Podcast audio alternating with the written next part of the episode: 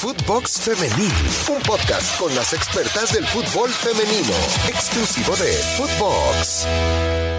Bueno, pues estamos de nueva cuenta en Footbox Femenil. Arrancamos ayer con una conversación muy interesante con Daniela Delgado, en donde destacaba obviamente la labor de Martín Pérez, cómo le dedican a este torneo, pero ahora vamos a hablar también de ella a nivel individual, su proceso con selección, dónde se ve ¿Se ve todavía en Santos o quisiera emigrar a otro club? Esto y mucho más en esta segunda parte de la conversación con Daniela Delgado y todos los demás episodios los pueden escuchar en todas las plataformas. No se lo pierdan.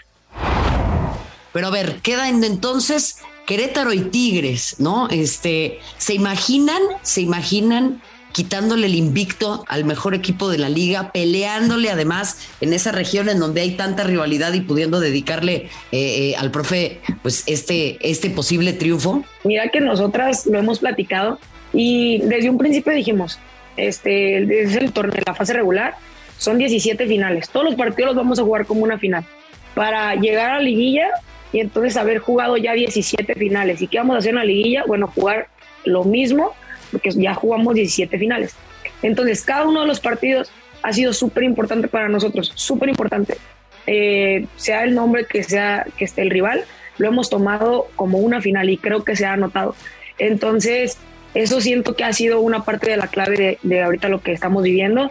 Y nos quedan dos finales, dos finales que, que son dos equipos que, que han estado en liguilla, dos equipos que compiten muy bien, dos equipos que son fuertes, dos equipos que han sido referentes, entonces, qué mejor que medirnos ante esos equipos antes de nuestra primer final, de nuestra primera línea, perdón. Entonces, estamos contentas, estamos emocionadas, nos hemos imaginado el hecho de, sumar estos próximos seis puntos y llegar a liguilla a tope, o sea, a todo lo que nos dé, porque sabemos que el liguilla es, es matar o morir, entonces vamos por eso y, obviamente nos hemos imaginado ganando, nos hemos imaginado visualizado campeonas, nos hemos eh, visualizado ganando los siguientes dos partidos y, y la recta final y obviamente estamos emocionadas, estamos contentas, estamos ya que queriendo que ya se venga el próximo rival para seguir demostrando lo que está hecho Santos y, lo que venimos trabajando. Es que hay algunos equipos que porque ustedes son, digamos, las novatas en la liguilla, pueden subestimarlas y eso las hace a ustedes más peligrosas? Sí, obviamente sí, y eso era lo que te decía, ahorita nos ven como el caballo negro y nos gusta que nos vean así, nosotros decimos, a ver,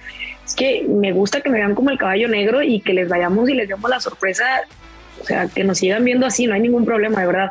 Y obviamente va a haber equipos que, o siempre ha habido equipos que nos han subestimado, pero somos un equipo que, que hemos trabajado callado, hemos trabajado sin muchos reflectores y ahorita estamos dando por así decirlo, como toda la gente lo dice, la sorpresa que, que, te reitero, para nosotros no es una sorpresa, es simplemente el trabajo que hemos venido haciendo y bueno, este, estamos esperando ya que venga lo mejor. Y no, no será eh, la excepción, mi querida Dani, les deseamos desde acá todo lo mejor. Ahora yo quisiera preguntarte a título personal, porque estas vitrinas son importantes, ¿no? Eh, eh, en, en, cuanto al, al, rendimiento también individual de una futbolista. ¿Ves esta una oportunidad como para catapultarte un equipo de mayor tamaño o te ves eh, eh, en Santos todavía? Híjole, esa es, muy buena pregunta. Y en el tema personal, me ha ido excelente aquí, me ha ido muy bien. Este, he crecido, llegué muy chica, llegué de 15 años y, y, he crecido muchísimo como jugadora y como persona. Y lo que me ha ofrecido el club, estoy agradecidísima con el club y siempre va a ser así.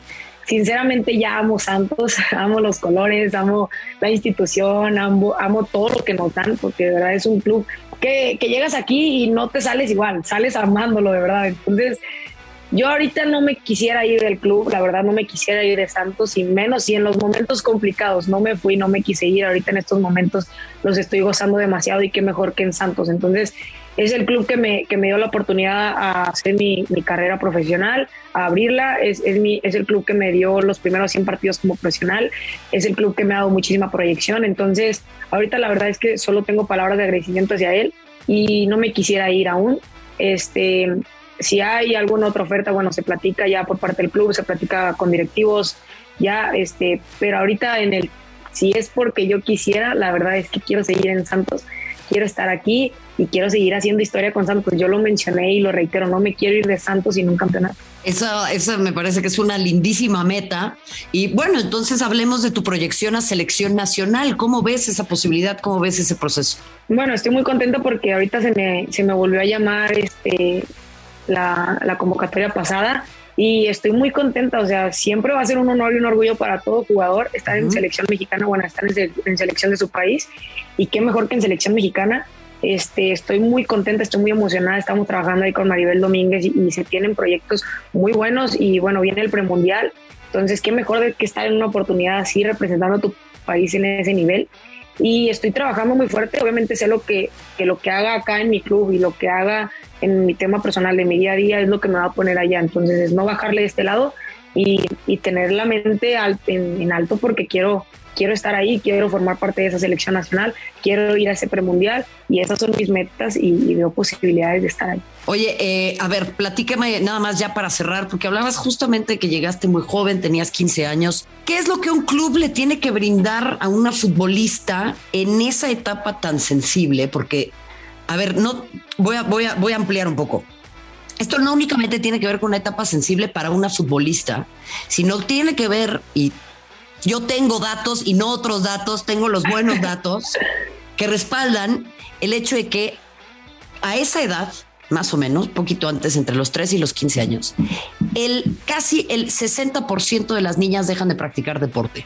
Entonces, no es únicamente una etapa sensible en la, en, en la vida de cualquier deportista, sino es una etapa sensible en la vida de las niñas en particular y de las mujeres que buscan trascender y que buscan seguir en el deporte.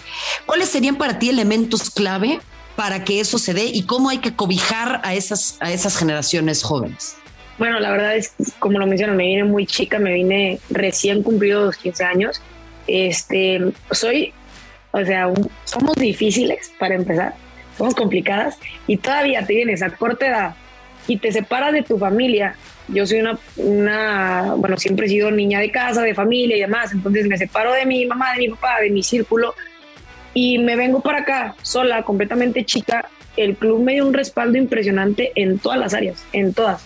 Te puedo decir, en, la escuela, bueno, me tenían súper chicada de la escuela, porque no era solo llegar y ser profesional. O sea, el club, este club en particular es un club muy formador, es muy formativo. Entonces, el club trabaja con chavos chicos y sabe de eso, pero nunca habían trabajado con mujeres chicas, con niñas chicas. Claro. Entonces el club se llenó de, o sea, yo veía entrenadores que, se ponían a leer cosas de, niñas porque muchas cosas pues no sabían, no es lo mismo trabajar a un hombre con una mujer, entonces no, no sabían muchas cosas, se pusieron a investigar, se pusieron a estudiar y todo y se llenaron de, de muchísima información y nos dieron los mejores recursos a las más chicas porque conmigo llegó otra compañera igual de la misma edad, entonces nos dieron muchísimos recursos, nos apoyaron en todo, nos respaldaron en todo. O sea, si necesitábamos un papá, el profe estaba ahí.